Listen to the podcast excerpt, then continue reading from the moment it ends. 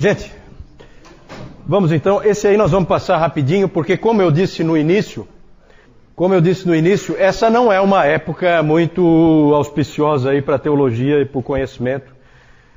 É uma época de soldados e camponeses, como eu disse antes, e também de monges, mas pouco, pouco de evolução da teologia. E os nomes aí desse período são é, Boécio, Isidoro de Sevilha, Dionísio, João Scotus Erigena, todos nomes relativamente desconhecidos realmente não é um período muito de grandes nomes na teologia.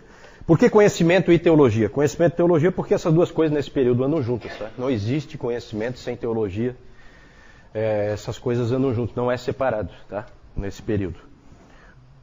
Vamos falar só rapidamente desse Isidoro de Sevilha, não é lá um grande, um grande teólogo, mas o livro dele, o livro das sentenças, ele foi bispo de Sevilha, o livro das sentenças tornou-se o livro texto da teologia da Idade Média até o século XII, que aí foi substituído pelo livro do é, Pedro Lombardo. Esses livros, esses livros das sentenças, esses livros que têm esse título, são geralmente colagens de é um tipo de uma teologia sistemática, mas formada por colagens de textos de teólogos antigos. Então ele pega os livros dos pais e copia trechos de um determinado assunto, mais ou menos organiza por assunto. Certo? Então é mais ou menos isso. Esse livro aí foi importante para a teologia na época, porque era, vamos dizer assim, o principal livro de teologia sistemática desse período. Também, ele também escreveu, esse Isidoro de Sevilla escreveu um livro chamado Origens, que é um livro de conhecimento secular, um tipo de uma enciclopédia, com o conhecimento da época, certo? Esse, as origens era, o principal, era a principal fonte de conhecimento desse período.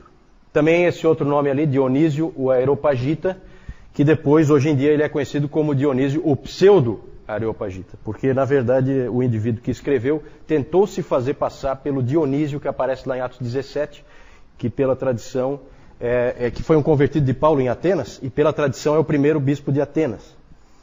E ele tentou se fazer passar por esse Dionísio. E, na verdade, é, mais tarde, na época do Renascimento, descobriu-se que, com, pela análise textual, descobriu-se que, na verdade, esse documento deve ter sido escrito na Síria no século V ou VI.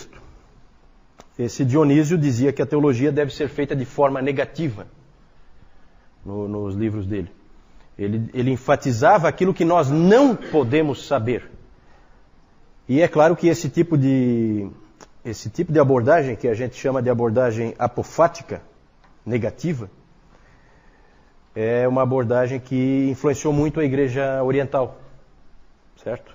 Dionísio é muito influente para a igreja oriental. É, e também influenciou muito os místicos, porque a ênfase dele sempre é que nós não podemos conhecer, nós não podemos saber. É uma ênfase na escuridão em que nós estamos. É um jeito estranho de fazer teologia. O interessante é que esse Dionísio aí, ele escreveu um livro chamado Hierarquia Celestial, em que ele escreveu como é toda a hierarquia dos anjos. E aí ele, ele, ele bolou então três ordens de anjos, subdivididas em outras três ordens de anjos, e ele disse como que esses anjos todos estavam organizados lá no céu. O Calvino debochou muito desse Dionísio aí, porque ele falou: como é que uma pessoa que diz que a gente não pode saber praticamente nada lá do céu sabia tanto? Né? Estranho, né? É, e esse livro, Hierarquia Celestial, foi seguido por um outro livro, também do Dionísio, Hierarquia Eclesiástica. É, não, de, de, da igreja, Hierarquia da igreja. Porque nessa época havia uma ideia de que as coisas que acontecem na Terra são, correspondem a, a coisas que coisas que acontecem no céu e o que, e o que tem na Terra é, se assemelha ao que tem no céu. E então essa hierarquia eclesiástica seguia aquele hierarquia uh, celestial. E a igreja, a igreja gostou bastante desse livro dele, né? Porque vocês podem imaginar o quanto é interessante para a igreja católica romana uma ênfase em hierarquia, ainda mais dizendo que no céu é assim, para que eles possam daí dizer que na terra também tem que ser. E então eles receberam bem esse livro. O Calvino debochou desse cara aí, não viu nada de especial nele. Nesse período nós temos alguns importantes movimentos educacionais, centros de conhecimento. Já falamos da Irlanda como um grande centro de conhecimento, com aqueles monges copistas aos montes, estudando muito.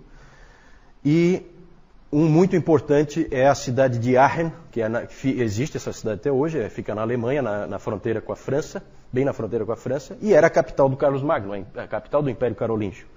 E lá nessa cidade, o Carlos Magno, que não tinha muito, muita instrução, ele não era de maneira nenhuma um intelectual nem nada disso, mas valorizava muito a educação e o intelecto. Então ele, ele trouxe um, um sujeito chamado Alcuino, ele trouxe de York, na Inglaterra, um indivíduo muito inteligente, e ele foi o reitor da Aula Palatina. Aula Palatina significa é, escola do palácio. Então, no palácio do Carlos Magno funcionava uma escola, um tipo de uma universidade, vinha gente do mundo inteiro estudar ali, com professores que tinha ali. Os professores sempre são monges, certo? Sempre são clérigos, normalmente monges. Quero esse aí nós vamos ver bem rapidinho esse ponto aí do conhecimento de teologia, porque realmente não tem muito o que dizer. Mas é interessante para nós alguns debates teológicos que aconteceram, principalmente mais para o final desse período de 500 anos que a gente está vendo agora. O primeiro é o debate sobre a ceia do Senhor. Foi um debate entre dois monges, dois monges de Corbe. Corbe era um dos centros de conhecimento do Carlos Magno, que o Carlos Magno tinha estabelecido certo? Era comum os centros de conhecimento serem sempre vinculados a mosteiros. Então já é junto ali, você tem o mosteiro, os monges, os melhores monges são os professores. Eles ensinam os outros monges e ensinam também estudantes, certo? É o princípio das universidades, certo? Ainda não são universidades, mas está começando. Sempre em primeiro nos mosteiros e depois nas catedrais. E também no palácio, no caso do, do Carlos Magno. Lá em Corbe, nesse mosteiro na França, houve esse debate entre dois monges, Radberto, e o nome de um era Radberto e do outro era Ratramno. Acho que não tem ninguém com esse nome aí, não, né? O, o, o, esse, esse debate ocorreu no século IX e eles de, debateram sobre a natureza do corpo de Cristo na ceia. Exa é, exatamente. A, a, o que que Jesus Cristo disse, quis dizer quando ele falou, este é o meu corpo? O que que ele quis dizer com isso? Isso aí vai ser sempre um grande problema, tá? Os problemas teológicos causados por isso aí já começa aqui e vai aparecer de novo lá na época da Reforma, inclusive dividindo a igreja protestante por causa desse debate. Aqui esse debate pegou, eh, ganhou, ganhou força o Radberto defendia a presença real, ou seja, que aquele pão virava realmente o corpo de Cristo, ele se tornava o corpo de Cristo. E o Ratramno defendia que era uma presença espiritual. Aí vocês podem imaginar, pelo catolicismo romano hoje, quem é que levou a melhor. Certo? Ratramno foi condenado como herege por ter dito que a presença é espiritual, aí, o ensino dele foi condenado pela igreja no Sínodo de Vercelli em 1050, como uma heresia. E no concílio de Latrão, que esse concílio de Latrão é importantíssimo para o catolicismo romano, várias coisas foram definidas ali. Só que esse já foi em 1215, já é num outro período, mas eu estou falando aqui porque o, o debate começou nesse período que nós estamos estudando agora. Só foi colocado assim uma pá de cal, resolvido, no Concílio de Latrão em 1215, quando foi colocada como dogma da igreja a doutrina da transubstanciação. Exatamente. Não, é a, é a doutrina, então, passou a ser um dogma da igreja e permanece até hoje. Certo? Outro debate, debate sobre a predestinação. Ah, nós falamos de Agostinho, e nós vimos que o Concílio de Orange, em 529, tinha definido um, um agostinianismo moderado, um semi-agostinianismo, que se diz. Que não declara a graça irresistível, mas estabelece a necessidade da graça preveniente.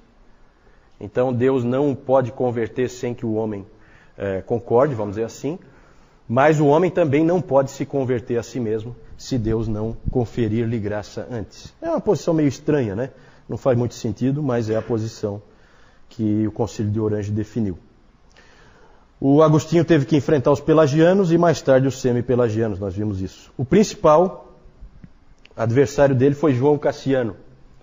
João Cassiano, monge. Falei para vocês que os, a resistência ao Agostinho veio principalmente dos mosteiros.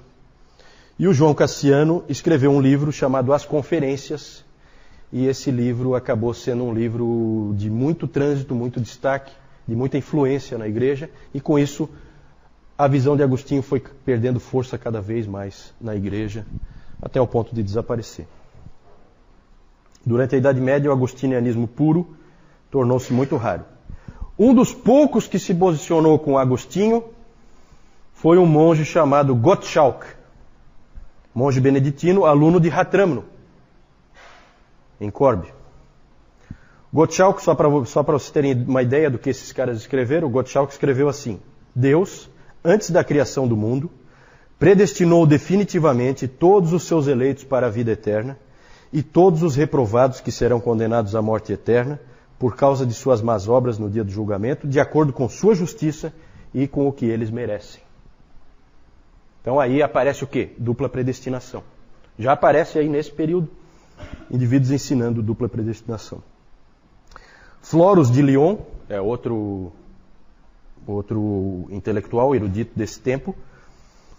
Ele apoiou Gottschalk e escreveu assim: Nenhum dos eleitos pode morrer por causa da dureza e impenitência de seus corações. Nenhum dos reprovados pode ser salvo. Também é, ele defendeu a mesma doutrina que o Gottschalk defendia. Os dois não defendiam que eles defendiam que há predestinação para o céu e predestinação para o inferno, mas não para o pecado. Nenhum deles queria colocar Deus como o autor do pecado. Nenhum deles foi longe a esse ponto. Mas a gente vê aí nesse período já aparecendo dupla predestinação, graça irresistível, expiação limitada. Tudo isso já estava presente nos escritos desses teólogos da Idade Média, certo? É claro que para a igreja isso aí era uma bomba. E o ensino deles foi rapidamente condenado. O Gottschalk foi expulso da ordem, foi é, torturado, açoitado e jogado para apodrecer na prisão. Passou os últimos 20 anos dele de vida na prisão. Na verdade, a luta entre o agostinianismo e o pelagianismo é recorrente na história da igreja. Ela sempre aparece de novo. E o professor Calhoun diz que o pelagianismo é a heresia persistente na história da igreja. É a que nunca morre. Está sempre presente, sempre aparece de novo. Certo? João. Naquela primeira figura ali embaixo, nós vemos ali um monge ensinando lá o as crianças. Era uma aula realmente, né? os monges estavam dando aulas. Aqui nós vemos aqui os monges eles trabalhando na, na, agricultura, eles plantavam aquilo que iam comer e muitas vezes eles também ajudavam os mais pobres com aquilo que eles faziam. É, aqui, ah tá, é aquela parte ali onde ele está fazendo a distribuição para os pobres. E aqui nós vemos os monges fazendo cópias, os copistas. Isso aqui a gente vê muito, quem assistiu aquele filme ou leu o livro O Nome da Rosa de Humberto Eco, a gente vê muito essa parte aqui dos copistas ali. Eles passavam dias e dias em cima daquelas escrivaninhas ali, fazendo cópias das escrituras. Aqui só o, eu quis colocar ali o, o, Isso aqui, olha só, gente, que interessante ali que o João mostrou, né? Ali, é ali pela roupa dá para ver que é um monge dominicano, depois nós vamos falar deles, ó. E as crianças aprendendo com eles. Né? Isso é típico, tá? Isso é típico nos mosteiros é que se aprendia o conhecimento, tá? E lá os monges beneditinos trabalhando lá em cima, é, naquela ideia do Benedito, lembram? Da regra de que você ora, estuda e trabalha. Teologia e conhecimento em geral. Essas coisas andam juntas, né? O, a, a, a teologia e o conhecimento, eles andam sempre juntos.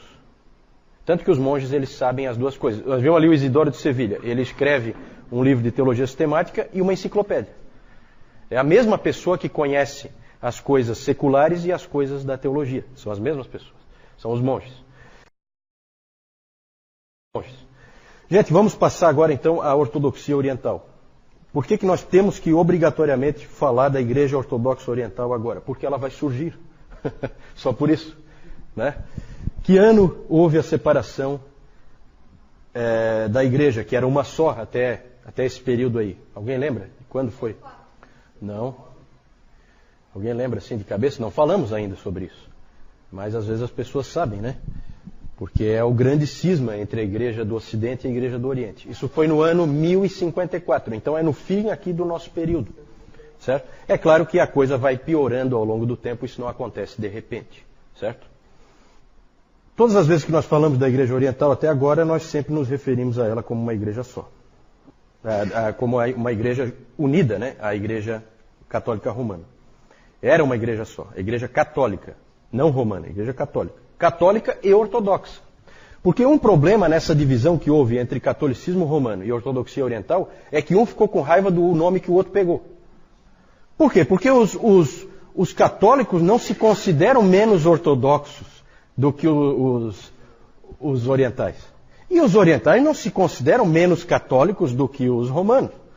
Né? Então são nomes assim que cada um roubou para si e que realmente não faz muito sentido, porque na verdade é, Católico não é adequado, porque você tem duas igrejas, não é uma igreja universal. E, na verdade, você tem até mais, porque tem aquelas outras, de outras divisões anteriores.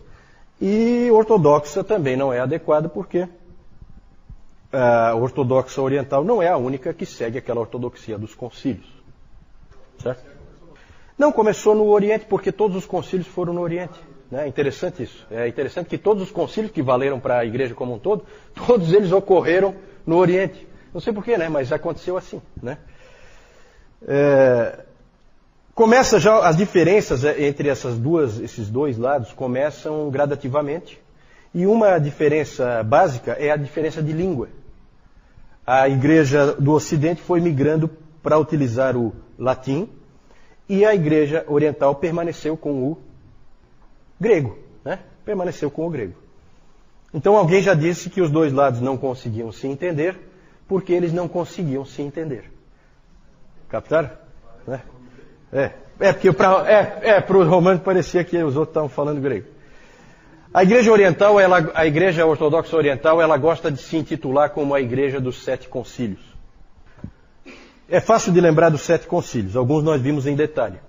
É fácil de lembrar o que, que eles trataram.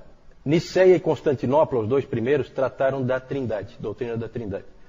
Principalmente. Tem outras coisas subsidiárias, mas para a gente lembrar a principal coisa que foi definida ali, né? Os outros todos, Éfeso, Calcedônia, Constantinopla II, Constantinopla III, todos eles trataram da doutrina de Cristo. Lembram que eu falei que Calcedônia não resolveu, que no Oriente continuou a briga na questão das duas naturezas de Cristo, e aí toda hora tinha que convocar um outro concílio porque não havia acordo, e só no Ocidente, de cara, isso eu falei também, de cara Calcedônia foi aceita no Ocidente. Né? Cristo tem duas naturezas, natureza humana e a natureza divina, independentes na mesma pessoa. Uh, e por último, o último concílio, Niceia II, em 787, tratou dos ícones. Depois nós vamos falar disso. E aí a gente tem uma primeira característica. A Igreja Oriental ela se considera a Igreja dos Sete Concílios porque eles são extremamente cuidadosos em nunca modificar nenhuma decisão de um concílio. Então essa é a primeira característica da Igreja Oriental. Gravem isso na cabeça. Ela não muda. Ela não muda nunca. Ela é sempre igual. Isso foi crescendo, eu já falei para vocês que eles achavam que os ocidentais é, pensavam demais, iam longe demais. Eles não, eles sempre defenderam o mistério, uma coisa assim, só que eles ficaram tão no mistério que não evoluíram mais nada. Então ela não muda, ela é sempre igual. Os teólogos da igreja oriental, todos os pais ela compartilha com a igreja ocidental até Agostinho. Até Agostinho. Porque Agostinho é do ocidente. A igreja oriental não reconhece Agostinho. Certo?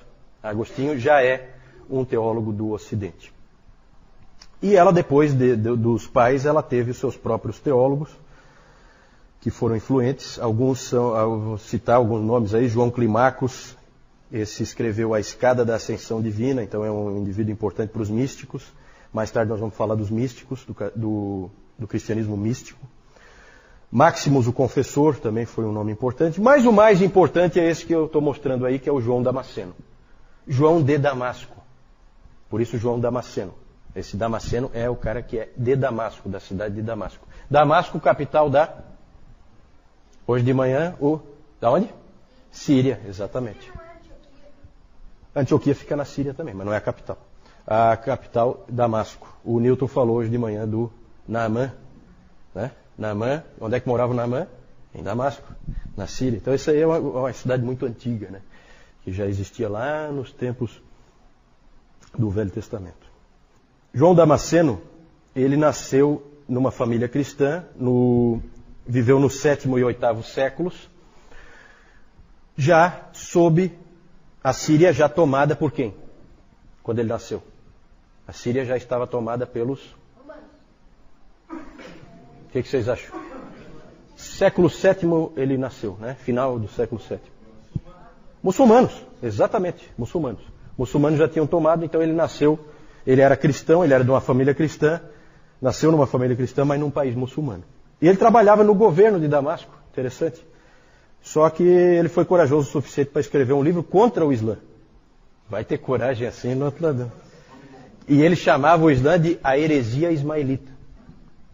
Porque realmente, quando você estuda um pouquinho mais a fundo o islamismo, você vê que ali tem elementos tremendamente fortes de judaísmo e de, e de cristianismo. É uma mistura, uma salada. Né? Vários dos profetas ali são profetas, é, são personagens do. Né? Ibrahim, Ibrahim, quem é Ibrahim? Abraão, né? O próprio Jesus, Issa, né? é, um, também um, é também um profeta deles lá. É, então eles têm esses personagens aí que se, que se sobrepõem aí ao judaísmo e ao cristianismo. Ele escreveu um, o livro mais importante desse cara, do João Damasceno, foi A Fé Ortodoxa. Esse livro é fundamental porque ele é a teologia sistemática do, da, orto, da Igreja Ortodoxa Oriental. É a fé ortodoxa. A fé ortodoxa. É, na verdade, é a única teologia sistemática. Certo? Ele também escrevia hinos, esse João Damasceno. Ele é importante para definir qual é o pensamento ortodoxo. Eu quero fazer um comparativo rápido, porque nós, evidentemente, nós temos uma, um foco aqui na divisão que houve, que vai acontecer no final desse período. E aí eu quero fazer uma, eu quero mostrar para vocês as ênfases, porque ali também há um ponto de discórdia, as ênfases de cada igreja. No Ocidente, a ênfase sempre foi e é até hoje, e nisso aí nós não temos muita distância do catolicismo romano. Nós, nós, como protestantes, mostramos que somos sim ocidentais, porque as ênfases nossas são exatamente as mesmas do catolicismo romano: pecado, graça, justificação e salvação. Só que a gente, evidentemente, trata isso tudo de uma maneira diferente, né? muito mais bíblica, muito mais atrelada à palavra de Deus, do que o catolicismo romano. Mas a ênfase oriental é completamente diferente. Os orientais, eles enfatizam outras coisas. O apofaticismo, vou falar daqui a pouco, a tradição, a teoses, também vou falar em detalhe, e os ícones. Nos sete concílios, nós vimos ali que uma das, o último concílio foi, teve como tema os ícones, certo? Nós vamos tratar isso um pouquinho, com um pouquinho de detalhe daqui a pouquinho. Apofaticismo. Apofaticismo é a teologia negativa. Lembra que eu falei já do Dionísio, o pseudo-aeropagita?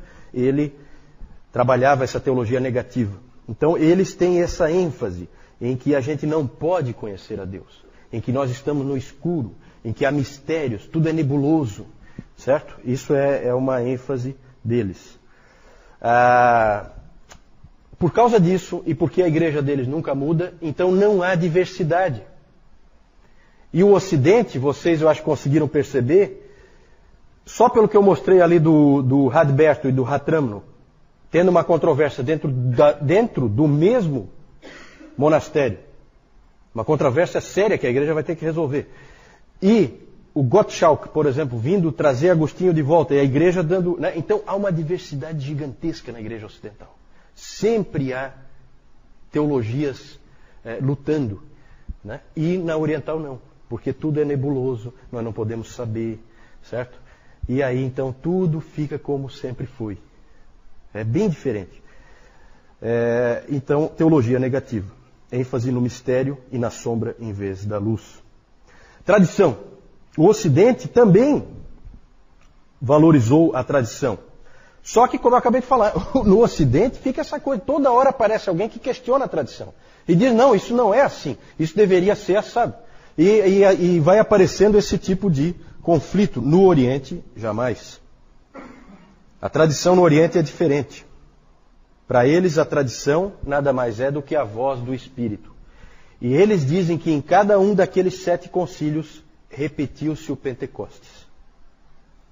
Por mais que houvesse problemas ali, dificuldades, por fim o Espírito Santo tomou conta daqueles homens e o que eles decidiram é a palavra do Espírito Santo. Então vejam que é uma ênfase completamente diferente que nós não temos aqui no Ocidente, nem o catolicismo romano, nem o protestantismo. Certo? A tradição deles é diferente e está em pé de igualdade com as Escrituras. Claro que se é uma repetição do Pentecostes e é o Espírito Santo falando, evidentemente que o Espírito Santo escrevendo ou falando agora no concílio dá no mesmo, sendo ele, a autoridade é dele, certo? Então é assim que eles veem. Alterar uma decisão dos concílios, então, seria como alterar as escrituras para nós. E por isso eles não alteram. Entenderam? É fácil de entender, o, né? É, se a gente estuda um pouquinho e a gente simplifica, assim como eu estou simplificando aqui, é, a gente começa a entender um pouco o porquê de cada coisa. Uma coisa está ligada na outra. Certo? Mas vejam que é completamente diferente. Né? Já dá para ver que mais cedo ou mais tarde ia dividir, ou já estava dividido. Essa que é a verdade, já estava dividido. Não formalmente, mas estava dividido, porque pensam totalmente diferente. A revelação não é somente pelas Escrituras e muito menos através do Papa. Eles não têm Papa. A revelação é por meio da igreja. Eles sempre pensaram assim. É a igreja.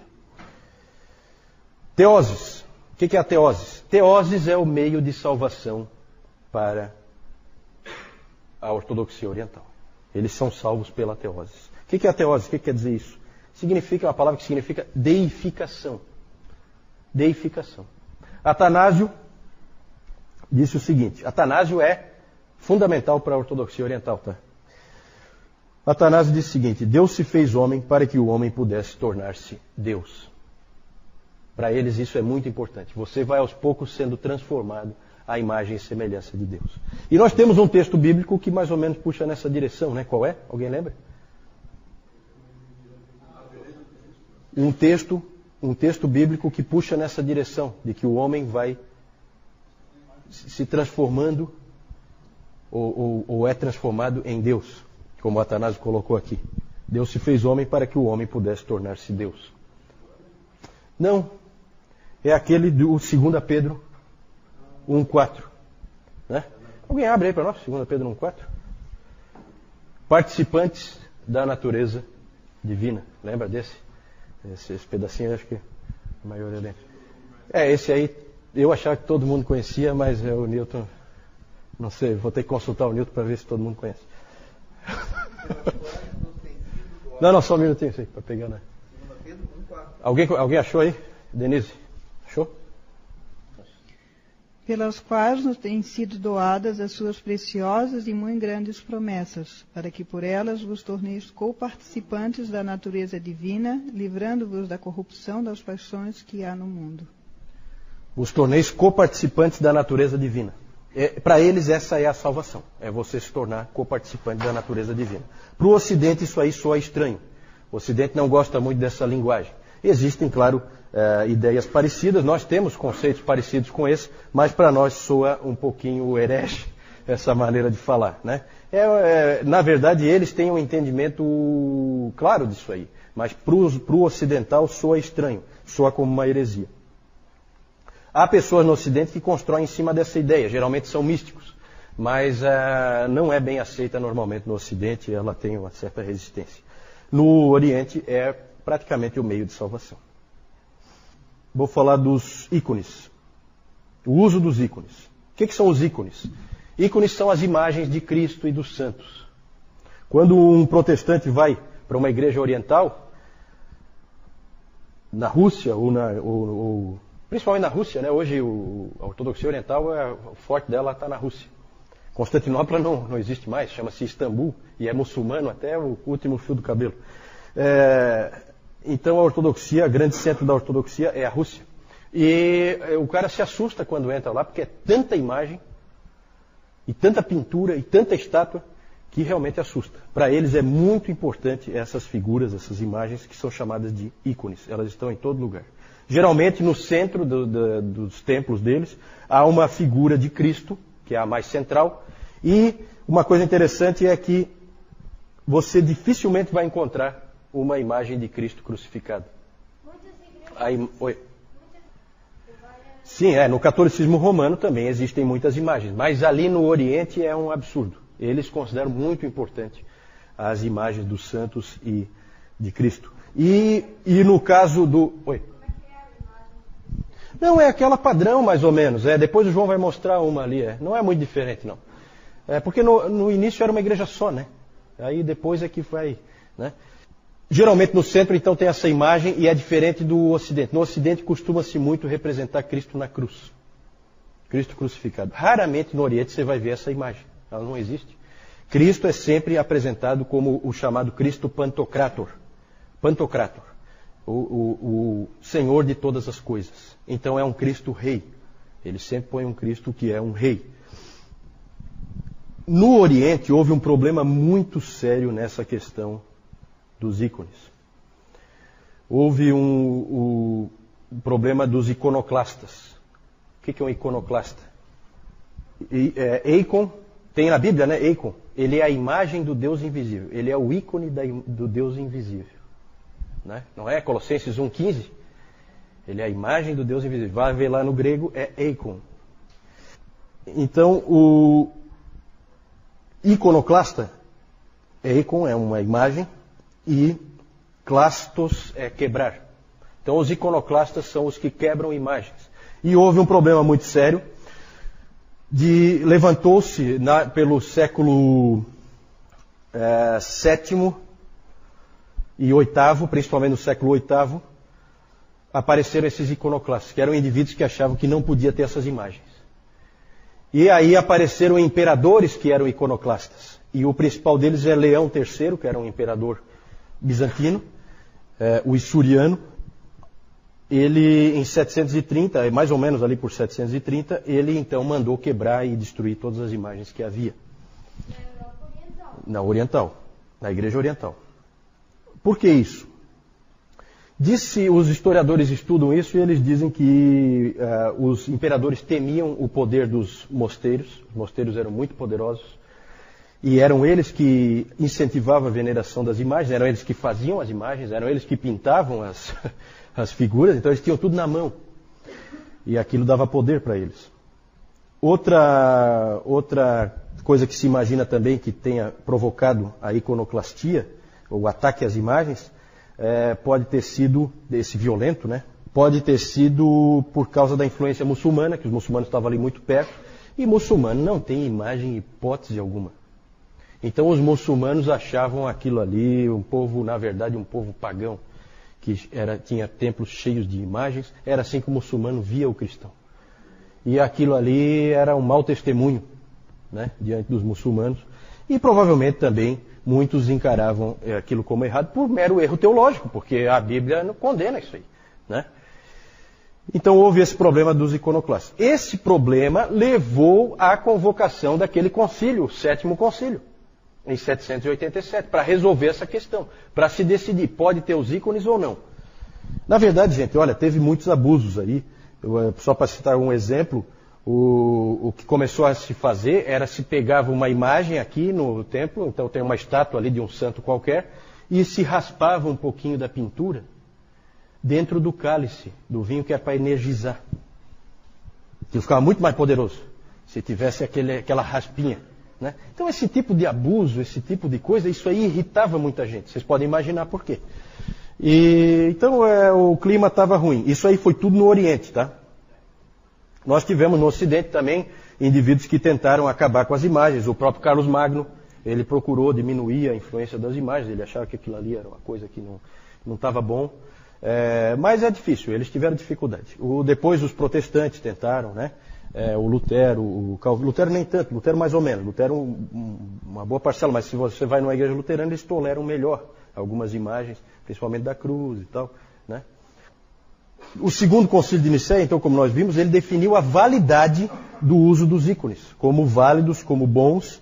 Ele colocou eles. Aí é aquela coisa, aí é, as coisas sempre pioram quando tem uma ação muito forte, ocorre uma reação muito forte.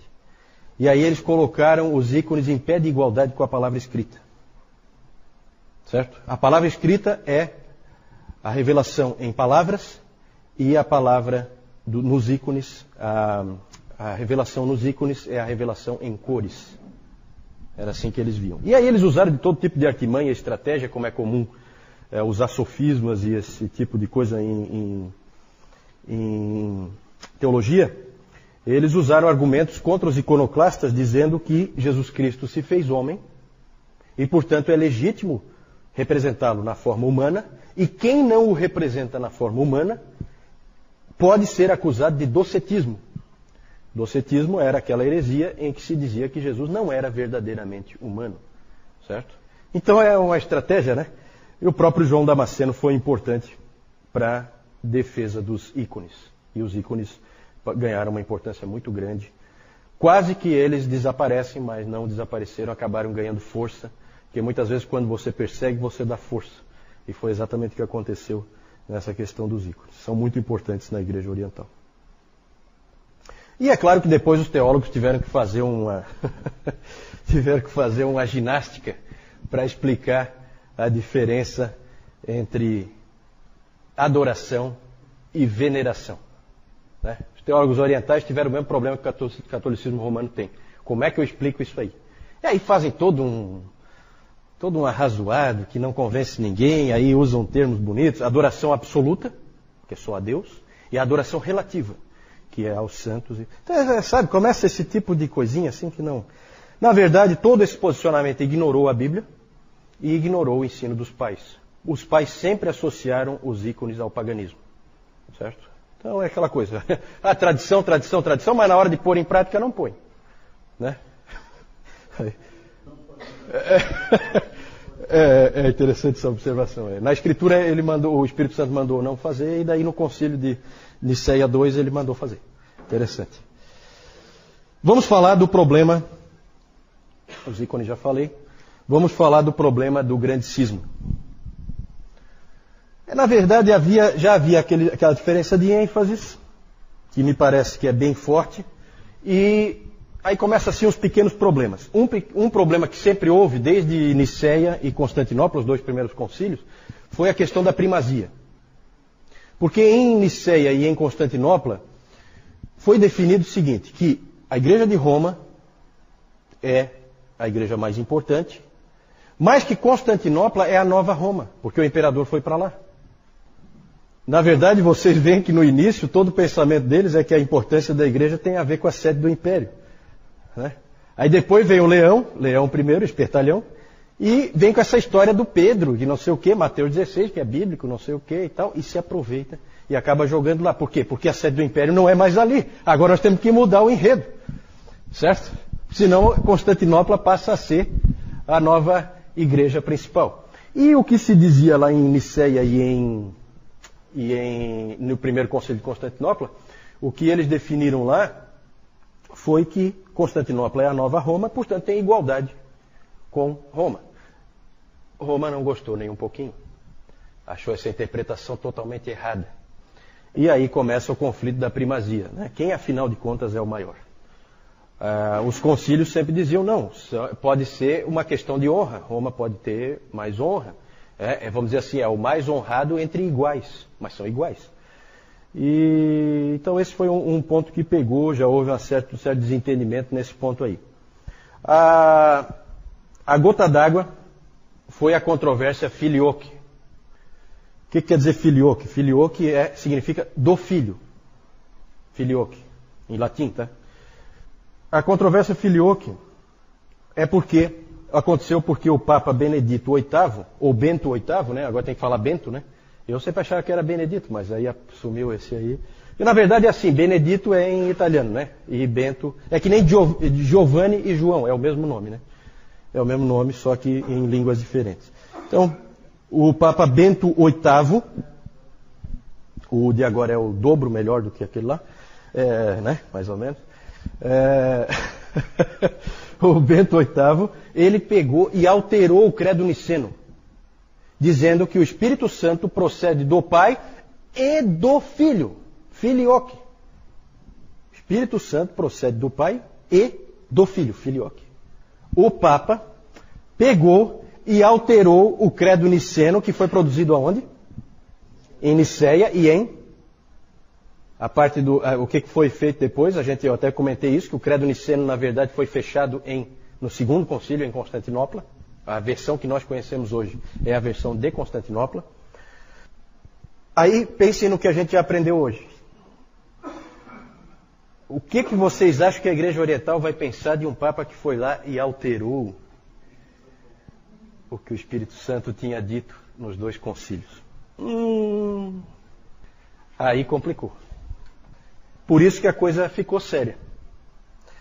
Porque para a igreja ocidental, o Papa pode fazer o que bem entender, é a autoridade absoluta, o vigário de Deus na terra, pode fazer o que bem entender, está sempre certo. E para a igreja oriental, isso aí é uma piada. Então, ali houve uma controvérsia muito grande e o número de tratados escritos sobre esse assunto é gigantesco, dos dois lados. Né? Então é, são coisas assim que viram controvérsias gigantescas. Isso aí, evidentemente, também ajudou a separar. E vocês vejam que nessa controvérsia acabou assim aparecendo a diferença de entendimento dos dois lados. Acabou aflorando. Vocês mesmo concluíram aí que o, o Papa tinha feito uma coisa absurda para o Oriente. Certo? Por fim, depois de tudo que, isso que nós vimos, já deu para perceber que ia ser difícil eles permanecerem juntos. Houve uma separação temporária no nono século, que acabaram se acertando, e em 1054 o cardeal Humberto foi enviado pelo Papa Leão IX, e aí é, tem umas coisas tão confusas na história da igreja, eu não, não quero entrar em detalhe, mas o, o, cardeal Humberto foi emissário do Papa, ele tinha autoridade do Papa, ele foi até lá em Constantinopla e ele foi lá para ter um entendimento com o Miguel Cerulário, que era o patriarca de Constantinopla, e os dois acabaram brigando lá e um excomungou o outro. Certo? Aí o cardeal Humberto excomungou o Miguel Cerulário e o Miguel Cerulário excomungou o cardeal Humberto e, e, o Papa. E ali, então, se considera que aquela data é a data em que há a separação. Porque está excomungado, você está fora da igreja, você não tem salvação, você está completamente perdido. O problema é saber quem tem a autoridade para excomungar quem. Então houve uma, houve uma excomunhão recíproca. Excomungar, a Rebeca perguntou, o que é excomungar? Excomunhar, excomungar, excomunhão é tirar alguém dos benefícios da igreja, é impedir que ele seja beneficiado pelas coisas da igreja. Ele não participa mais da ceia e, portanto, ele está fora da igreja e ele está perdido. Né? Ele está condenado. E aí o, os dois se excomungaram, então passou a ter duas igrejas. É, eu acho que sim, né? É, pela, é, eu acho que foram. E o interessante é assim, né? Porque aí as coisas confusas, eu não queria entrar nisso, mas o, quando o cardeal Humberto chegou lá, o Papa Leão IX tinha morrido, mas ele não sabia. Então há quem diga que não valeu. Porque o emissário do Papa não podia ser emissário do Papa se o Papa está morto. Então não valeu a excomunhão do Humberto. O Humberto não podia ter excomungado. Então é, é umas, umas discussões assim esquisitas. Uma coisa. Depois disso, gente, um monte de anátemas para todo lado. Isso, é, isso é uma fraternidade, uma coisa bonita. Bonito isso. Né? Era anátema para todo lado, era bula papal detonando com os caras de Constantinopla, do outro lado vinha também. Olha, exemplo, né? Os anátemas só foram removidos em 1965. Olha só, gente. Olha só. Os, quase mil anos depois, os anátemas foram removidos. O cisma persiste até hoje. É claro que o ataque dos cruzados a Constantinopla, que nós vamos ver mais para frente, o ataque dos cruzados a Constantinopla foi o golpe final. Ali não teve mais jeito, não tinha mais como eles se entenderem. João. Aqui, como já está dizendo, nós temos a figura de João Damasceno, né? Ele que foi o que escreveu a e a fé ortodoxa, que é a teologia sistemática, foi a única que existiu lá do, daquele período oriental ali, né? E aqui nós temos aqui aquela figura que, como o Juliano explicou, a ortodoxia oriental não via Cristo pregado na cruz, mas via Cristo assim. Tá? Aqui com a Bíblia. Não. E aqui esse significado aqui da mão aqui, ele tem um significado também todo, todo especial ali que eles dão para isso aí, tá? A pergunta da Jussara é sobre a questão do fato do cristianismo ter nascido no Oriente, o próprio Jesus Cristo e todos os primeiros cristãos eram orientais, e que, portanto, haveria, em tese, uma tendência do, da interpretação oriental estar mais próxima da verdadeira do que a interpretação ocidental. Qual o problema aí? O problema é que fica claro que essas interpreta a interpretação oriental é uma interpretação grega. De grego, os judeus não tinham nada. É, na verdade, eles não eram orientais, eles eram judeus. É bem diferente. O, a Palestina foi destruída. É, no ano 70, Jerusalém foi varrida do mapa. E no ano 135, Adriano resolveu fazer acabar o serviço e espalhou os judeus por tudo que é canto. Né? Então, os judeus sempre foram isolados, sempre foram um povo isolado a próprio Antigo Testamento mostra isso. Então, esse pensamento oriental é um pensamento grego. Grande pedra de toque, que cidade dá a grande.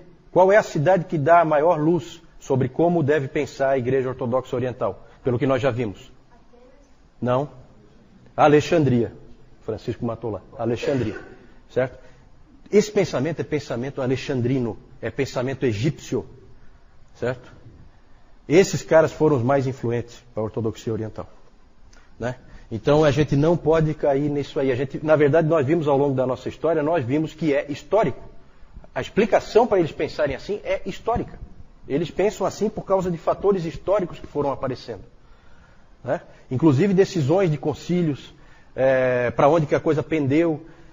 É, alguns dos seus mestres acabaram levando numa determinada direção. Então é, é mais por, por causa disso aí. Por isso que a gente está sempre vendo aquele texto de Isaías 48, seca-se a erva, cai a sua flor, mas a palavra do nosso Deus permanece eternamente. A grande vantagem dos ocidentais é que eles permaneceram mais perto da palavra, especialmente os protestantes, que realmente quiseram voltar à palavra, já que os católicos romanos tinham ido para muito, mas muito longe da palavra de Deus. Né? Então, graças a Deus, porque a palavra de Deus permanece eternamente e é a nossa rocha. Né? E ali a gente vê que não tem nada disso aí. Quando a gente pega a palavra na mão, a gente vê que ela é bem direta, não tem esse mistério todo que eles falam. Não é assim. Não é a teologia negativa. É, Paulo pega e descortina tudo. E abre, e revela, e mostra. Claro, sempre por orientação do Espírito Santo. O Espírito Santo está revelando, ele está abrindo, descortinando. Né? Então, é, na verdade, aí eles estão indo por um caminho perigoso.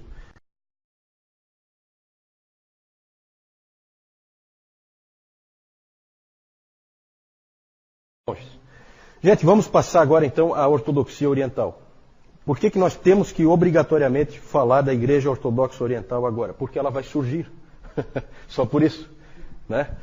Que ano houve a separação é, da igreja, que era uma só até, até esse período aí? Alguém lembra? Quando foi? Não. Alguém lembra assim de cabeça? Não falamos ainda sobre isso. Mas às vezes as pessoas sabem, né? porque é o grande cisma entre a igreja do Ocidente e a igreja do Oriente. Isso foi no ano 1054, então é no fim aqui do nosso período. Certo? É claro que a coisa vai piorando ao longo do tempo, isso não acontece de repente. Certo? Todas as vezes que nós falamos da igreja oriental até agora, nós sempre nos referimos a ela como uma igreja só. Como uma igreja unida, né? A igreja católica romana. Era uma igreja só, a igreja católica, não romana, a igreja católica católica e ortodoxa. Porque um problema nessa divisão que houve entre catolicismo romano e ortodoxia oriental é que um ficou com raiva do nome que o outro pegou. Por quê? Porque os, os, os católicos não se consideram menos ortodoxos do que os, os orientais. E os orientais não se consideram menos católicos do que os romanos. Né? Então são nomes assim que cada um roubou para si e que realmente não faz muito sentido, porque na verdade é, Católico não é adequado, porque você tem duas igrejas, não é uma igreja universal. Na verdade, você tem até mais, porque tem aquelas outras, de outras divisões anteriores. E ortodoxa também não é adequada porque a ortodoxa oriental não é a única que segue aquela ortodoxia dos concílios. Certo? Não, começou no Oriente porque todos os concílios foram no Oriente. É interessante isso. É interessante que todos os concílios que valeram para a igreja como um todo, todos eles ocorreram no Oriente. Não sei porquê, né? Mas aconteceu assim, né? É... Começa já as diferenças é, entre essas duas, esses dois lados começam gradativamente. E uma diferença básica é a diferença de língua. A igreja do Ocidente foi migrando para utilizar o latim e a igreja oriental permaneceu com o grego, né? Permaneceu com o grego. Então alguém já disse que os dois lados não conseguiam se entender porque eles não conseguiam se entender. Captaram? Né? É, é porque para é, é, os romanos parecia que os outros estavam falando grego. A igreja oriental, ela, a igreja ortodoxa oriental, ela gosta de se intitular como a igreja dos sete concílios. É fácil de lembrar dos sete concílios, alguns nós vimos em detalhe. É fácil de lembrar o que, que eles trataram. Niceia e Constantinopla, os dois primeiros, trataram da trindade, doutrina da trindade. Principalmente. Tem outras coisas subsidiárias, mas para a gente lembrar a principal coisa que foi definida ali, né?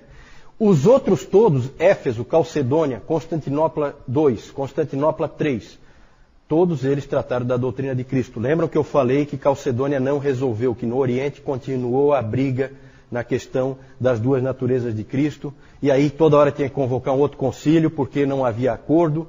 E só no Ocidente, de cara, isso eu falei também, de cara Calcedônia foi aceita no Ocidente. Né? Cristo tem duas naturezas, a natureza humana e a natureza divina, independentes na mesma pessoa. Uh, e por último, o último concílio, Niceia II, em 787, tratou dos ícones. Depois nós vamos falar disso. E aí a gente tem uma primeira característica. A Igreja Oriental ela se considera a Igreja dos Sete Concílios porque eles são extremamente cuidadosos em nunca modificar nenhuma decisão de um concílio. Então essa é a primeira característica da Igreja Oriental. Gravem isso na cabeça. Ela não muda. Ela não muda nunca. Ela é sempre igual. Isso foi crescendo, eu já falei para vocês que eles achavam que os ocidentais é, pensavam demais, iam longe demais. Eles não, eles sempre defenderam o mistério, uma coisa assim, só que eles ficaram tão no mistério que não evoluíram mais nada. Então ela não muda, ela é sempre igual. Os teólogos da Igreja Oriental, todos os pais, ela compartilha com a Igreja Ocidental até Agostinho. Até Agostinho. Porque Agostinho é do Ocidente. A Igreja Oriental não reconhece Agostinho. Certo? Agostinho já é um teólogo do Ocidente. E ela, depois de, de, dos pais, ela teve os seus próprios teólogos, que foram influentes. Alguns são, vou citar alguns nomes aí, João Climacus, esse escreveu A Escada da Ascensão Divina, então é um indivíduo importante para os místicos. Mais tarde nós vamos falar dos místicos, do, do, do cristianismo místico. Maximus, o confessor, também foi um nome importante. Mas o mais importante é esse que eu estou mostrando aí, que é o João Damasceno. João de Damasco. Por isso, João Damasceno. Esse Damasceno é o cara que é de Damasco, da cidade de Damasco. Damasco, capital da. Hoje de manhã, o. Da onde? Síria, exatamente. Antioquia fica na Síria também, mas não é a capital. A capital, Damasco. O Newton falou hoje de manhã do Naamã. Né? Naamã, onde é que morava o Naamã? Em Damasco, na Síria. Então, isso aí é uma, uma cidade muito antiga, né? que já existia lá nos tempos do Velho Testamento. João Damasceno, ele nasceu numa família cristã, no, viveu no sétimo e oitavo séculos, já sob a Síria já tomada por quem? Quando ele nasceu. A Síria já estava tomada pelos. O que, que vocês acham? Século VII ele nasceu, né? Final do século VII. Muçulmanos, exatamente, muçulmanos. Muçulmanos já tinham tomado, então ele nasceu ele era cristão, ele era de uma família cristã, nasceu numa família cristã, mas num país muçulmano. E ele trabalhava no governo de Damasco, interessante. Só que ele foi corajoso o suficiente para escrever um livro contra o Islã. Vai ter coragem assim no lado. E ele chamava o Islã de a heresia ismaelita. Porque realmente quando você estuda um pouquinho mais a fundo o islamismo, você vê que ali tem elementos tremendamente forte de judaísmo e de, e de cristianismo. É uma mistura, uma salada. Né? Vários dos profetas ali são profetas, é, são personagens do. Né? Ibrahim, Ibrahim, quem é Ibrahim? Abraão, né? O próprio Jesus, Issa, né? é, um, também um, é também um profeta deles lá. É, então eles têm esses personagens aí que se, que se sobrepõem aí ao judaísmo e ao cristianismo. Ele escreveu um, o livro mais importante desse cara, do João Damasceno, foi A Fé Ortodoxa. Esse livro é fundamental porque ele é a teologia sistemática do, da, orto, da Igreja Ortodoxa Oriental. É a fé ortodoxa. A fé ortodoxa. É, na verdade, é a única teologia sistemática. Certo? Ele também escrevia hinos, esse João Damasceno. Ele é importante para definir qual é o pensamento ortodoxo. Eu quero fazer um comparativo rápido, porque nós, evidentemente, nós temos uma, um foco aqui na divisão que houve, que vai acontecer no final desse período.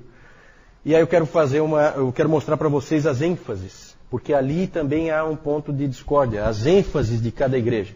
No Ocidente, a ênfase sempre foi e é até hoje, e nisso aí nós não temos muita distância do catolicismo romano.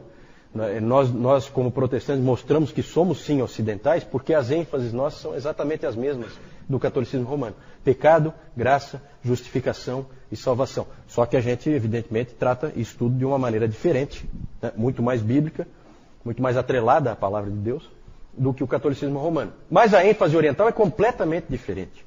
Os orientais, eles enfatizam outras coisas.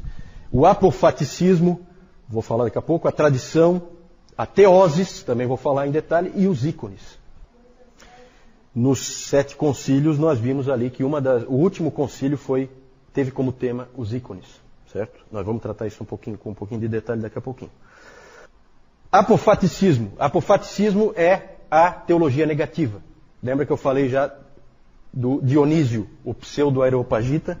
Ele trabalhava essa teologia negativa. Então, eles têm essa ênfase em que a gente não pode conhecer a Deus, em que nós estamos no escuro, em que há mistérios, tudo é nebuloso, certo? Isso é, é uma ênfase deles. Ah, por causa disso, e porque a igreja deles nunca muda, então não há diversidade. E o Ocidente, vocês eu acho que conseguiram perceber, só pelo que eu mostrei ali do, do Radberto e do Ratramno, tendo uma controvérsia dentro, da, dentro do mesmo monastério. Uma controvérsia séria que a igreja vai ter que resolver. E o Gottschalk, por exemplo, vindo trazer Agostinho de volta, e a igreja dando. Né? Então há uma diversidade gigantesca na igreja ocidental. Sempre há teologias é, lutando. Né? E na oriental não porque tudo é nebuloso, nós não podemos saber, certo? E aí então tudo fica como sempre foi. É bem diferente. É, então, teologia negativa. ênfase no mistério e na sombra em vez da luz. Tradição. O Ocidente também valorizou a tradição. Só que, como eu acabei de falar, no Ocidente fica essa coisa, toda hora aparece alguém que questiona a tradição. E diz, não, isso não é assim, isso deveria ser assado. E, e, e vai aparecendo esse tipo de conflito. No Oriente, jamais. A tradição no Oriente é diferente. Para eles, a tradição nada mais é do que a voz do Espírito. E eles dizem que em cada um daqueles sete concílios repetiu-se o Pentecostes. Por mais que houvesse problemas ali, dificuldades, por fim o Espírito Santo tomou conta daqueles homens e o que eles decidiram é a palavra do Espírito Santo. Então vejam que é uma ênfase completamente diferente que nós não temos aqui no Ocidente, nem o catolicismo romano, nem o protestantismo. Certo?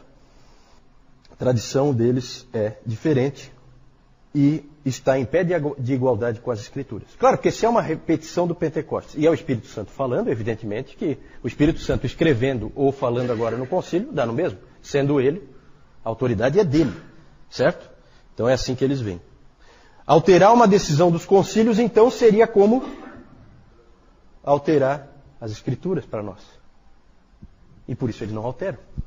Entenderam? É fácil de entender, o, né? É, se a gente estuda um pouquinho e a gente simplifica, assim como eu estou simplificando aqui, é, a gente começa a entender um pouco o porquê de cada coisa. Uma coisa está ligada na outra, certo? Mas vejam que é completamente diferente. Né? Já dá para ver que mais cedo ou mais tarde ia dividir, ou já estava dividido. Essa que é a verdade, já estava dividido. Não formalmente, mas estava dividido, porque pensam totalmente diferente. A revelação não é somente pelas Escrituras e muito menos através do Papa. Eles não têm Papa. A revelação é por meio da igreja. Eles sempre pensaram assim. É a igreja. Teoses. O que é a teoses? Teoses é o meio de salvação para a ortodoxia oriental. Eles são salvos pela teoses. O que é a teose? O que quer dizer isso? Significa uma palavra que significa deificação. Deificação.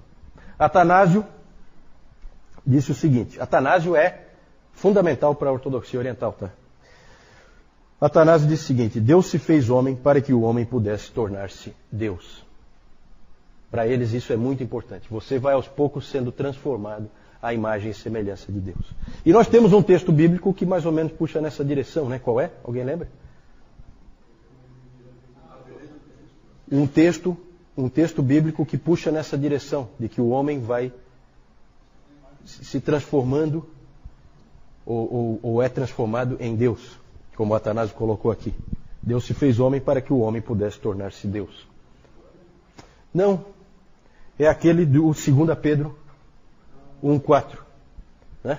Alguém abre aí para nós, 2 Pedro 1,4? Participantes da natureza divina. Lembra desse? Esse, esse pedacinho, acho que a maioria lembra. É, esse aí eu achava que todo mundo conhecia, mas é o Newton. Não sei, vou ter que consultar o Newton para ver se todo mundo conhece. Não, não, só um minutinho para pegar, né? Alguém, alguém achou aí? Denise, achou? Pelas quais nos têm sido doadas as suas preciosas e muito grandes promessas, para que por elas vos torneis co-participantes da natureza divina, livrando-vos da corrupção das paixões que há no mundo. Vos torneis co-participantes da natureza divina. É, Para eles, essa é a salvação. É você se tornar coparticipante da natureza divina. Para o Ocidente, isso aí soa estranho. O Ocidente não gosta muito dessa linguagem.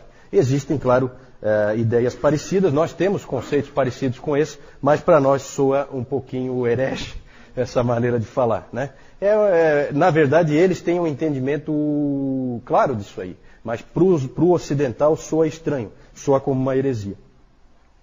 Há pessoas no Ocidente que constroem em cima dessa ideia, geralmente são místicos, mas uh, não é bem aceita normalmente no Ocidente, ela tem uma certa resistência. No Oriente é praticamente o meio de salvação. Vou falar dos ícones. O uso dos ícones. O que, que são os ícones? Ícones são as imagens de Cristo e dos santos. Quando um protestante vai para uma igreja oriental, na Rússia ou, na, ou, ou Principalmente na Rússia, né? Hoje o, a ortodoxia oriental, é, o forte dela está na Rússia. Constantinopla não, não existe mais, chama-se Istambul e é muçulmano até o último fio do cabelo. É, então a ortodoxia, o grande centro da ortodoxia é a Rússia. E é, o cara se assusta quando entra lá, porque é tanta imagem, e tanta pintura, e tanta estátua, que realmente assusta. Para eles é muito importante essas figuras, essas imagens que são chamadas de ícones. Elas estão em todo lugar. Geralmente, no centro do, do, dos templos deles, há uma figura de Cristo, que é a mais central. E uma coisa interessante é que você dificilmente vai encontrar uma imagem de Cristo crucificado. Aí, oi. Sim, é. No catolicismo romano também existem muitas imagens, mas ali no Oriente é um absurdo. Eles consideram muito importante as imagens dos santos e de Cristo. E, e no caso do. Oi. Não, é aquela padrão, mais ou menos. É, depois o João vai mostrar uma ali. É. Não é muito diferente, não. É, porque no, no início era uma igreja só, né? Aí depois é que vai. Né? Geralmente no centro, então, tem essa imagem e é diferente do Ocidente. No Ocidente costuma-se muito representar Cristo na cruz. Cristo crucificado. Raramente no Oriente você vai ver essa imagem. Ela não existe. Cristo é sempre apresentado como o chamado Cristo Pantocrator. Pantocrator o, o, o Senhor de todas as coisas. Então é um Cristo rei. Ele sempre põe um Cristo que é um rei. No Oriente houve um problema muito sério nessa questão dos ícones. houve um, um problema dos iconoclastas. O que é um iconoclasta? E, é, Eikon, tem na Bíblia, né? Eikon. Ele é a imagem do Deus invisível. Ele é o ícone da, do Deus invisível. Né? Não é Colossenses 1,15? Ele é a imagem do Deus invisível. Vai ver lá no grego, é Eikon. Então, o iconoclasta, Eikon é uma imagem e clastos é quebrar. Então, os iconoclastas são os que quebram imagens. E houve um problema muito sério de levantou-se pelo século é, sétimo e oitavo, principalmente no século oitavo, apareceram esses iconoclastas, que eram indivíduos que achavam que não podia ter essas imagens. E aí apareceram imperadores que eram iconoclastas. E o principal deles é Leão III, que era um imperador bizantino, é, o Isuriano, ele em 730, mais ou menos ali por 730, ele então mandou quebrar e destruir todas as imagens que havia. Na oriental, na igreja oriental. Por que isso? Disse, os historiadores estudam isso e eles dizem que uh, os imperadores temiam o poder dos mosteiros. Os mosteiros eram muito poderosos e eram eles que incentivavam a veneração das imagens, eram eles que faziam as imagens, eram eles que pintavam as, as figuras, então eles tinham tudo na mão. E aquilo dava poder para eles. Outra, outra coisa que se imagina também que tenha provocado a iconoclastia, o ataque às imagens, é, pode ter sido, esse violento, né? Pode ter sido por causa da influência muçulmana, que os muçulmanos estavam ali muito perto, e muçulmano não tem imagem hipótese alguma. Então os muçulmanos achavam aquilo ali um povo, na verdade, um povo pagão que era, tinha templos cheios de imagens, era assim que o muçulmano via o cristão. E aquilo ali era um mau testemunho né, diante dos muçulmanos. E provavelmente também muitos encaravam eh, aquilo como errado por mero erro teológico, porque a Bíblia não condena isso aí. Né?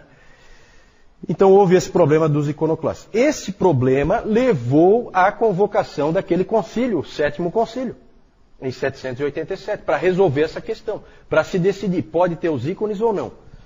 Na verdade, gente, olha, teve muitos abusos aí. Eu, eh, só para citar um exemplo, o, o, que começou a se fazer era se pegava uma imagem aqui no templo, então tem uma estátua ali de um santo qualquer, e se raspava um pouquinho da pintura dentro do cálice do vinho que é para energizar. Que ficava muito mais poderoso se tivesse aquele, aquela raspinha. Né? Então, esse tipo de abuso, esse tipo de coisa, isso aí irritava muita gente. Vocês podem imaginar por quê. E, então, é, o clima estava ruim. Isso aí foi tudo no Oriente, tá? Nós tivemos no Ocidente também indivíduos que tentaram acabar com as imagens. O próprio Carlos Magno, ele procurou diminuir a influência das imagens. Ele achava que aquilo ali era uma coisa que não estava bom. É, mas é difícil, eles tiveram dificuldade. O, depois os protestantes tentaram, né? É, o Lutero, o Calvino, Lutero nem tanto, Lutero mais ou menos, Lutero um, um, uma boa parcela, mas se você vai numa igreja luterana, eles toleram melhor algumas imagens, principalmente da cruz e tal, né? O segundo concílio de Nicéia, então, como nós vimos, ele definiu a validade do uso dos ícones, como válidos, como bons. Ele colocou eles. Aí é aquela coisa, aí é, as coisas sempre pioram quando tem uma ação muito forte, ocorre uma reação muito forte. E aí eles colocaram os ícones em pé de igualdade com a palavra escrita.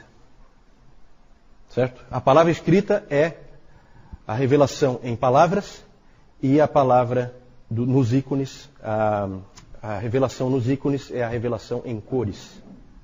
Era assim que eles viam. E aí eles usaram de todo tipo de artimanha estratégia, como é comum é, usar sofismas e esse tipo de coisa em, em, em teologia eles usaram argumentos contra os iconoclastas, dizendo que Jesus Cristo se fez homem e, portanto, é legítimo representá-lo na forma humana, e quem não o representa na forma humana pode ser acusado de docetismo. Docetismo era aquela heresia em que se dizia que Jesus não era verdadeiramente humano, certo? Então é uma estratégia, né? E o próprio João Damasceno foi importante para a defesa dos ícones. E os ícones ganharam uma importância muito grande. Quase que eles desaparecem, mas não desapareceram, acabaram ganhando força, porque muitas vezes quando você persegue, você dá força. E foi exatamente o que aconteceu nessa questão dos ícones. São muito importantes na Igreja Oriental. E é claro que depois os teólogos tiveram que fazer uma tiveram que fazer uma ginástica para explicar a diferença entre adoração e veneração. Né? Os teólogos orientais tiveram o mesmo problema que o catolicismo romano tem. Como é que eu explico isso aí? E aí fazem todo um todo um arrazoado que não convence ninguém, aí usam termos bonitos, adoração absoluta, que é só a Deus, e adoração relativa, que é aos santos. Então, é, sabe, começa esse tipo de coisinha assim que não. Na verdade, todo esse posicionamento ignorou a Bíblia e ignorou o ensino dos pais. Os pais sempre associaram os ícones ao paganismo. Certo? Então é aquela coisa. A tradição, tradição, tradição, mas na hora de pôr em prática não põe. Né? É, é, interessante essa observação. É. Na escritura ele mandou, o Espírito Santo mandou não fazer, e daí no concílio de Niceia 2 ele mandou fazer. Interessante. Vamos falar do problema. Os ícones já falei.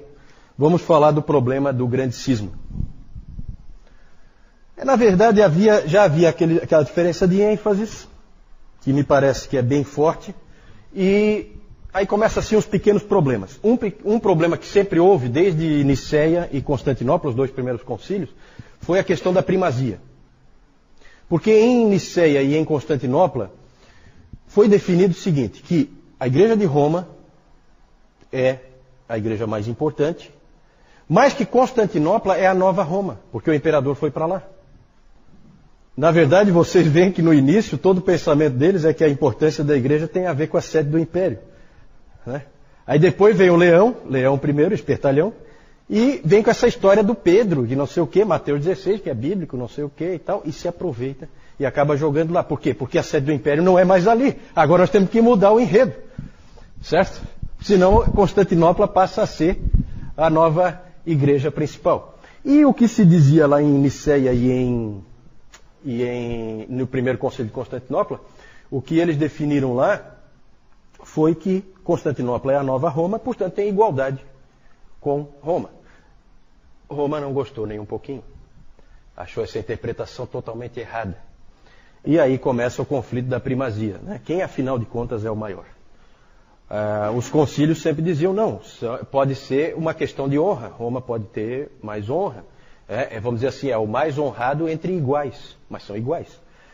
E, então esse foi um, um ponto que pegou, já houve um certo, um certo desentendimento nesse ponto aí. A, a gota d'água foi a controvérsia filioque. O que, que, quer dizer filioque? Filioque é, significa do filho. Filioque, em latim, tá? A controvérsia filioque é porque aconteceu porque o Papa Benedito VIII, ou Bento VIII, né? Agora tem que falar Bento, né? Eu sempre achava que era Benedito, mas aí assumiu esse aí. E na verdade é assim, Benedito é em italiano, né? E Bento é que nem Giovanni e João, é o mesmo nome, né? É o mesmo nome, só que em línguas diferentes.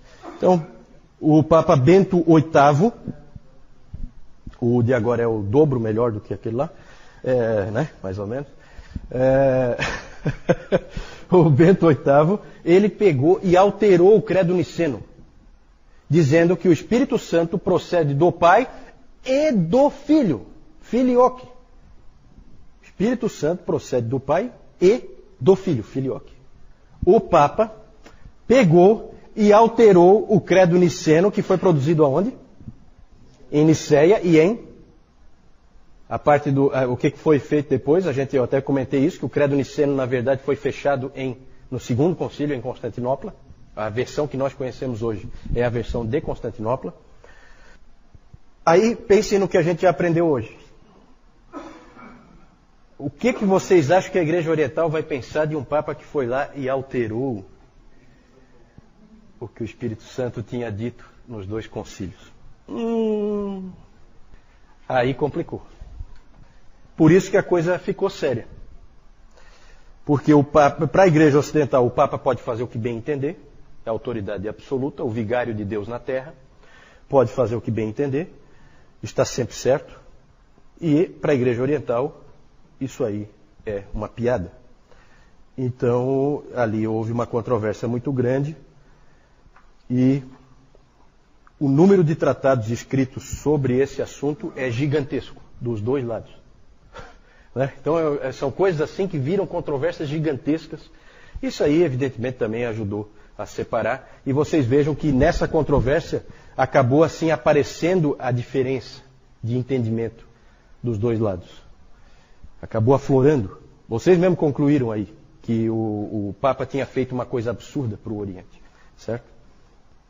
Por fim, depois de tudo que, isso que nós vimos, já deu para perceber que ia ser difícil eles permanecerem juntos. Houve uma separação temporária no nono século, que acabaram se acertando, e em 1054 o cardeal Humberto foi enviado pelo Papa Leão IX, e aí é, tem umas coisas tão confusas na história da igreja, eu não, não quero entrar em detalhe, mas o, o, cardeal Humberto foi emissário do Papa, ele tinha autoridade do Papa, ele foi até lá em Constantinopla e ele foi lá para ter um entendimento com o Miguel Cerulário, que era o patriarca de Constantinopla, e os dois acabaram brigando lá e um excomungou o outro. Certo? Aí o cardeal Humberto excomungou o Miguel Cerulário e o Miguel Cerulário excomungou o cardeal Humberto e, e, o Papa. E ali, então, se considera que aquela data é a data em que há a separação. Porque está excomungado, você está fora da igreja, você não tem salvação, você está completamente perdido. O problema é saber quem tem a autoridade para excomungar quem. Né? Então houve uma, houve uma excomunhão recíproca. Excomungar, a Rebeca perguntou, o que é excomungar? Excomunhar, excomungar, excomunhão é tirar alguém dos benefícios da igreja, é impedir que ele seja beneficiado pelas coisas da igreja. Ele não participa mais da ceia e, portanto, ele está fora da igreja e ele está perdido. Né? Ele está condenado. E aí o, os dois se excomungaram, então passou a ter duas igrejas. É, eu acho que sim, né? É, pela, é, eu acho que foram. E o interessante é assim, né? Porque aí as coisas confusas, eu não queria entrar nisso, mas o, quando o cardeal Humberto chegou lá, o Papa Leão IX tinha morrido, mas ele não sabia. Então há quem diga que não valeu. Porque o emissário do Papa não podia ser emissário do Papa se o Papa está morto. Então não valeu a excomunhão do Humberto. O Humberto não podia ter excomungado. Então é, é umas, umas, discussões assim esquisitas. Uma coisa. Depois disso, gente, um monte de anátemas para todo lado. Isso, é, isso é uma fraternidade, uma coisa bonita. Bonito isso. Né? Era anátema para todo lado, era bula papal detonando com os caras de Constantinopla, do outro lado vinha também. Olha, exemplo, né? Os anátemas só foram removidos em 1965. Olha só, gente. Olha só. Os, quase mil anos depois, os anátemas foram removidos. O cisma persiste até hoje. É claro que o ataque dos cruzados a Constantinopla, que nós vamos ver mais para frente, o ataque dos cruzados a Constantinopla foi o golpe final. Ali não teve mais jeito, não tinha mais como eles se entenderem. João. Aqui, como já está dizendo, nós temos a figura de João Damasceno, né? Ele que foi o que escreveu a a fé ortodoxa, que é a teologia sistemática, foi a única que existiu lá do, daquele período oriental ali, né? E aqui, nós temos aqui aquela figura que, como o Juliano explicou, a ortodoxia oriental não via Cristo pregado na cruz, mas via Cristo assim. Tá? Aqui com a Bíblia. Não. E aqui esse significado aqui da mão aqui, ele tem um significado também todo, todo especial ali que eles dão para isso aí, tá?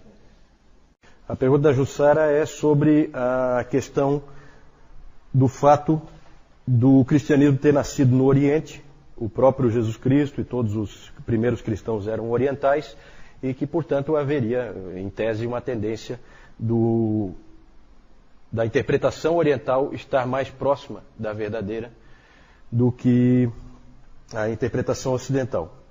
Qual o problema aí? O problema é que fica claro que essas interpreta a interpretação oriental é uma interpretação grega. De grego, os judeus não tinham nada. É, na verdade, eles não eram orientais, eles eram judeus. É bem diferente. O, a Palestina foi destruída. É, no ano 70, Jerusalém foi varrida do mapa e no ano 135, Adriano resolveu fazer acabar o serviço e espalhou os judeus por tudo que é canto. Né? Então os judeus sempre foram isolados, sempre foram um povo isolado. A próprio Antigo Testamento mostra isso.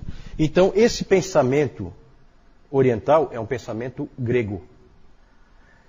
Grande pedra de toque, que cidade dá a grande.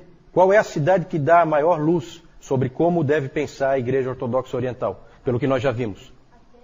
Não, Alexandria. Francisco matou lá. Alexandria. Certo?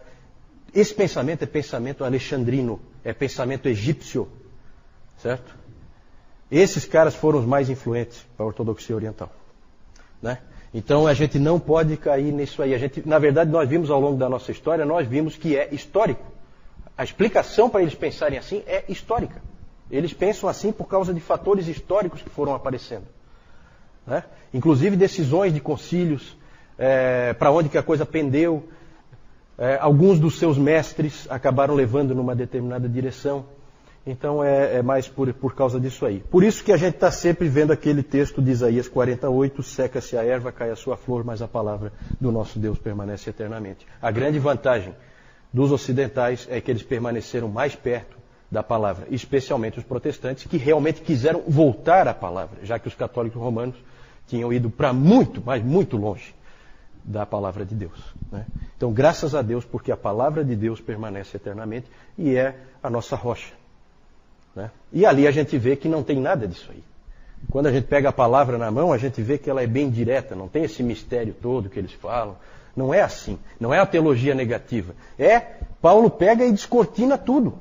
E abre, e revela, e mostra. Claro, sempre por orientação do Espírito Santo. O Espírito Santo está revelando, ele está abrindo, descortinando. Né? Então, é, na verdade, aí eles estão indo por um caminho perigoso.